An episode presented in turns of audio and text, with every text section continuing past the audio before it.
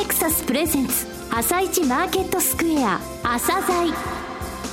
この番組は企業と投資家をつなぐお手伝いプロネクサスの提供でお送りします。皆さんおはようございます。アシスタントの朝賀由美です。それではスプリングキャピタル代表チーフアナリストの井上哲夫さんと番組を進めてまいります。井上さんよろしくお願いします。よろしくお願いします。はい。今日も楽しみな企業をゲストにお招きしています今日ご紹介する企業は証券コード4829東証一部上場のアジュバンコスメジャパンです。えっとですね、アジバンコスメさんなんですけれどもね、はい、化粧品業界の中で私の作ってるランキングシート、それを使ってヘッジファンドとか、えー、売買したりしてるんですけれどもね、えー、いつもいつも、えー、買いって言いますか、順位が高い3銘柄があるんですよ、化粧品の中で、はい、そのうちの一つがこの会社さんなんですね。はい、わ、はい、かりました。ここでお知らせです。ラジオ日経プロネクサス共催イベントを2つご紹介いたします。まず1つ目は、12月7日月曜日午後6時30分から東京浜松町プルネクサス本社セミナールームで朝鮮スペシャルセミナーを開催します。こちらのセミナーに抽選で100名様を無料ご招待します。証券コード7164東証一部全国保証が IR プレゼンで登場します。井上さんの講演もあるんですよね。はい。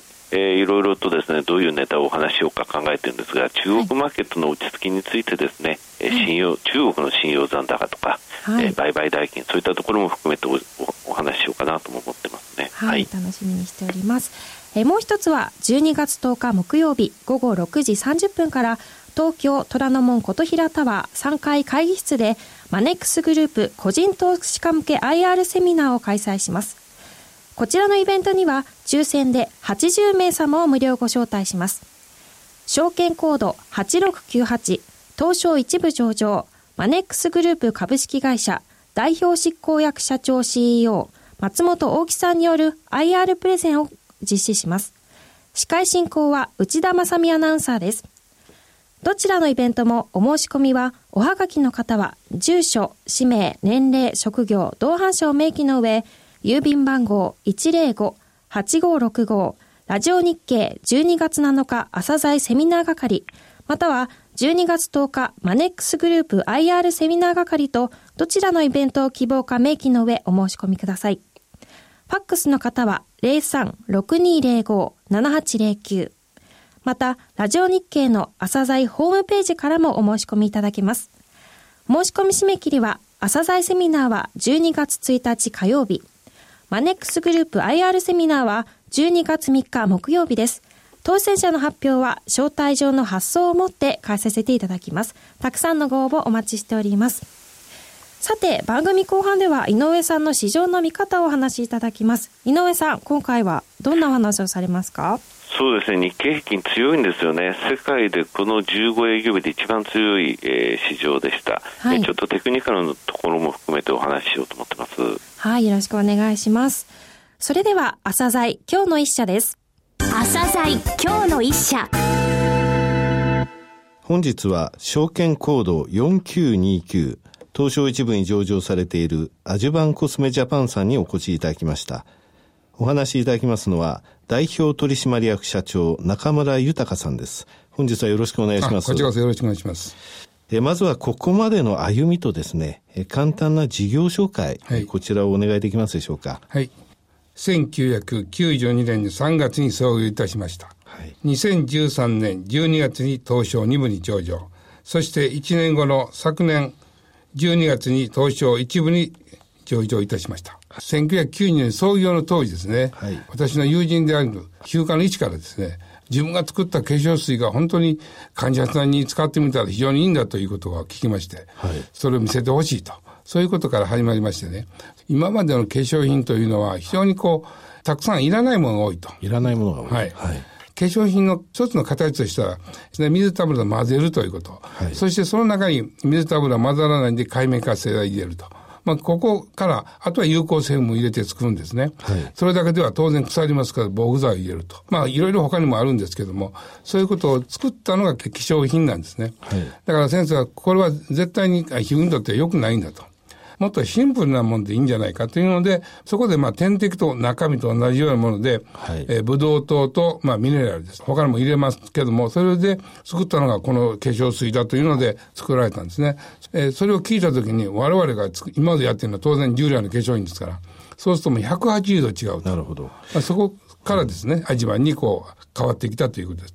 はい、省いたものは何なんでしょうか？オイルと、はい、あの、アルコールですね。アルコール。はい。オイルというのは当然もう、あの、油で皮膚につけると油焼きをするということがありますし、当然、あの、油というのは自分から出すのが本当の油なんですね。えというのと、あとはアルコールです。アルコールというのは揮発性がありますから、皮膚にとっての水分が全部抜けてしまうと。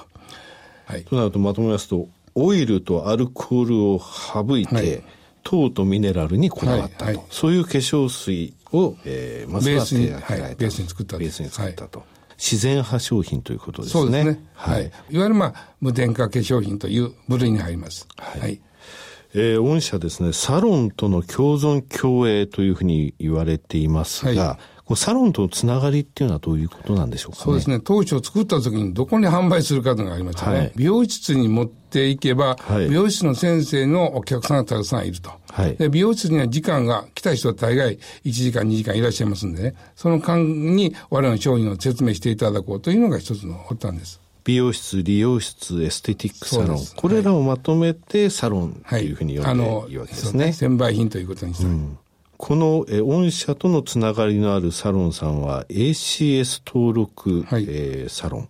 現在何店舗ぐらいなんでしょうか、ね、約6500店ぐらいあります。はい、こちらでしか御社の製品は買えないというふうに考えてよろしいんですね。はいはい、ですので、ドラッグストアとかにはないということなんですね。えー、具体的な製品の構成についてお話しいただけますでしょうか。はい基礎化粧品ですね。はい、そしてセシャルケアの、まあ、高額な商品もありますけども。あと、まあ、それが大体14、5種類ありますかね。これはスキンケアシリーズと、はい、スキンケアですね。すねはい。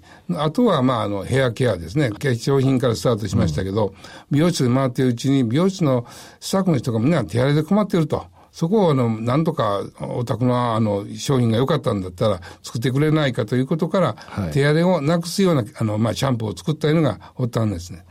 うん、その種類はやはり、紙筋に合わせて5種類、6種類ありますから、まあ、えっと、20種類ぐらい、今、現在、部屋、あの、いわゆるセット代も含めてございます。ヘアケア。はい。はい。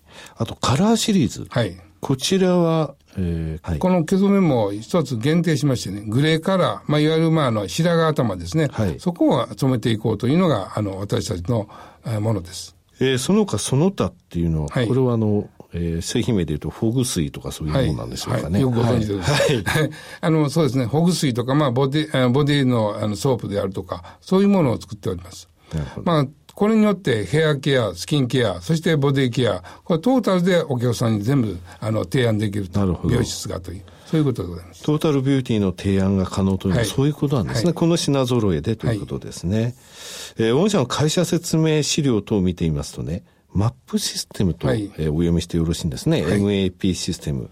えー、という言葉が出てくるんですが、こちらについてご説明いただけますでしょうか？これはあの顧客管理システムですね。はい、もうお客さんが、えー、来店されて何を買ったかとか、いろんなことが全部そこにデータに出ます。いわゆる経営分析も出ますので、経営コンサルタントとしてのあの機能も果たしていきたいなという思います。あ、これはサロンさんが御社からこのシステムを、えー、導入して、はい、顧客管理とか、いわゆる商品管理に使える、はい、ということなんですね。コンサルティング的な部分で、そのサロンさんに接することがこれによってできるということですね。はい。はい、サロンさんも導入してメリットがある上に、御社も、あ、このサロンさん、ここが問題なんじゃないかとか、そういったところを、えー、お伝えすることができるということですね。今この、えー、マップシステムってどれぐらいのサロンさんがそうです。ね。まあ、260店舗ですね。はい。なるほど。えー、さて御社ですが、成長ビジョンとして、長期30年ビジョン、美容業界のイノベーションのスローガンのもと、中長期事業戦略を5つ掲げられていますが、このことについてお話しいただきたいんですが、まずは支援体制の強化。天販の支援体制ですね。はい、天販と言いますのは、え美容室にとっての物販ですね。化粧品であるとかいろんなものがありますけど、まあ、主に化粧品と思っていただいて、まあ、シャンプー、トリートメント、基礎化粧品ですね。これをまあ、しっかりとお客さんに提案できるような、はい、それを作っていきたいと。そのフォローをきちっと売れるような体制を作っていきたいというふうに思っております。サロンの店舗販売におけるそのフォローということですね。二、はい、つ目、コンサル営業の強化。はい。はい。これはあの、K アートさんといって、まあ、昨年ですね、私たちと提携しましたけども、はい、ここはもう17、8年ですかね、反則のコンサルタントをやってるそうですね。はい。はい、だから我々の商品と、あの、そこに持ってるノウハウをうまくコラボすれば、もっといいものができるんじゃないかなと。で我々もそのコンサルから、え今、え地域を得ているところです。そして、ケアートさんの方も、あの、子会社を作って、うちの代理店になっていただいてですね。だから自分とこの、あの、お客さんに対して、それを今やってると。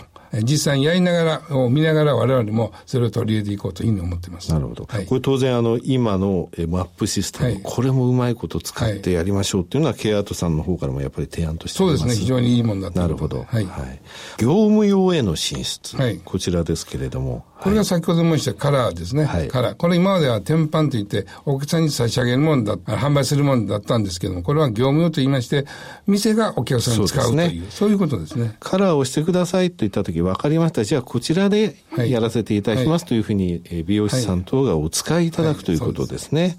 販売ではなくということですね。なるほど。えー、4番目はサロンの経営支援となりますが、これはあの、青山に私たちもあの、美容室今作りました。えここにおいて、まあ、本当のエンドユーザーさんの声を聞く、はい、ということですね。それとこ、我々が従業員の教育をどうしていくのかとか、はい、えー、従業員にどういうふうにしたら、まあ、採用できるのかとか、美容師の本当の苦しみを我々の、えー、一緒に経営してみようということが始まりました。これ前年度ですよね。そうです。えー、青山一等地なんですね、これ。すごい綺麗なお店なんですが、はい、ここで実際サロン経営というものの、その、現場で生じる問題も吸い上げてみようと、はい、自分たちで触れてみようと。あと、あの、地方サロンの2代目、3代目の方も受け入れて、はい、そこで、えー、まあ、教育というと失礼ですけれども、はい、えー、そういうこともしたいんだって言われてましたが、その。まあ、今年は1名、今年4月に北海道の方から預かりましてね、今、今、ちょうど、あの、やってる最中でございます。はい。えー、最後ですが、これはアジア地域への進出。はい。えー、子会社アジュバン香港。えー、このお話を。はい。これはあの、我々はもう当然、日本におきましては、あの、リビオ専売品ですので、はい、と、香港におきましては、まあ、本当にリテールショップでお客さんに販売するという、そういうノウハウも作っていきたいなというふうに思っておりまして、まあ、これがうまく、えー、成功すれば、店舗を出していきたいなというふうに思っております。なるほど。はい、日本ではサロンさんとの関係、はい、信頼となるので、よそでは売りませんと。はい物販とかインターネット売りませんと。はい、えー、ただ、香港においては、店舗で売ります、はい、サロンでなくても店舗で売りますということなんですね。はい、この展開次第で、えー、アジアの中でやっぱり、はい、えー、物販といいますか、店舗で売るっていう、はい、えー、そういう仕組みを考えていきたいということですか？なるほど。えー、さて、御社ですが、10月23日ですけれども、第2クォーターの決算を発表されました。はい、えー、このことについて、この数字って言いますか、まあ、全体像で構いませんが、はい、お話しいただけますでしょうか？そうですね。昨年同期に比べて増収増益。はい、これは、まあ、あの、今年のあの春に、えー、新商品も出しましたし、リニューアルの商品も出しましたので、これがまあ、大いにこう、貢献してるんじゃないかなというふうに思っております。私のイメージだと、これ、経常利益とか、これ、はい、あの、通期情報修正いくかなとか思ったんですけども、はい、どうでしょうかね、ここら辺は慎重ですか、まあ、そこまではちょっとあれですけど、はい、まあ、あの、昨年よりも、まあ、おかげさまでと言いますかね、まあ、売上高におきましては、まあ、あの、昨年の同期に比べて5.8%増になっておりますし、営業利益も5.8%上がっております。当然、あの、経常利益も21.6%のこの上がりということになっております。はい。はい、下期も楽しみですね。はい。はい、えー、最後になりましたが、えー、リスナーに向けて一言メッセージをお願いします。美容室専売品として、あの、スタートいたしましたので、美容室が本当にいい経営になっていただきたいと思っております。それには、技術料プラス、我々の天板という、この事業を柱にしてやっていけたら、非常にこれからいいんじゃないかなと思います。今、美容師の経営といいますと、非常に今、経営が難しい状態です。はい、まあ、サロンの増加であったり、まあ、あの、少子高齢化であったりとか、まあ、この度はまあ、えー、マイナンバー制度、はい、まあ、その他も出てきましたので、まあ、そういう面でおきましても、これから天板事業というのをしっかりやっていただいたらなと思います。えー、中村さん、本日はどうもありがとうございました。本日はありがとうございました。今日の一社、アジュバンコスメジャパンでした。アジュバンコスメジャパンのロングインタビューはオンデマンドでお聞きになりますが、さらに井上さんにアジュバンコスメジャパンについてお話しいただきます。はい。えー、とにかくサロンでしか売ってないんですね。はい。ちゃんとお客さんに説明した上で買っていただきたいと。ノンオイル、ノンアルコール、そして糖とミネラルにこだわってですね、はい、スキンケア、ヘアケア、カラーシリーズ、えー、そして、えー、フォグ水ってあの体全部全身に使える、えー、水って言いますか、あの霧吹き状の水なんですけどもね、うん、そういったところでもトータルのケアができるんですね。あの非常にですね、あの実直なですね経営をされてきてます、えー、美容室とともに歩むという一丁目一番地を忘れない会社さんですね。はい。わ、はい、かりました。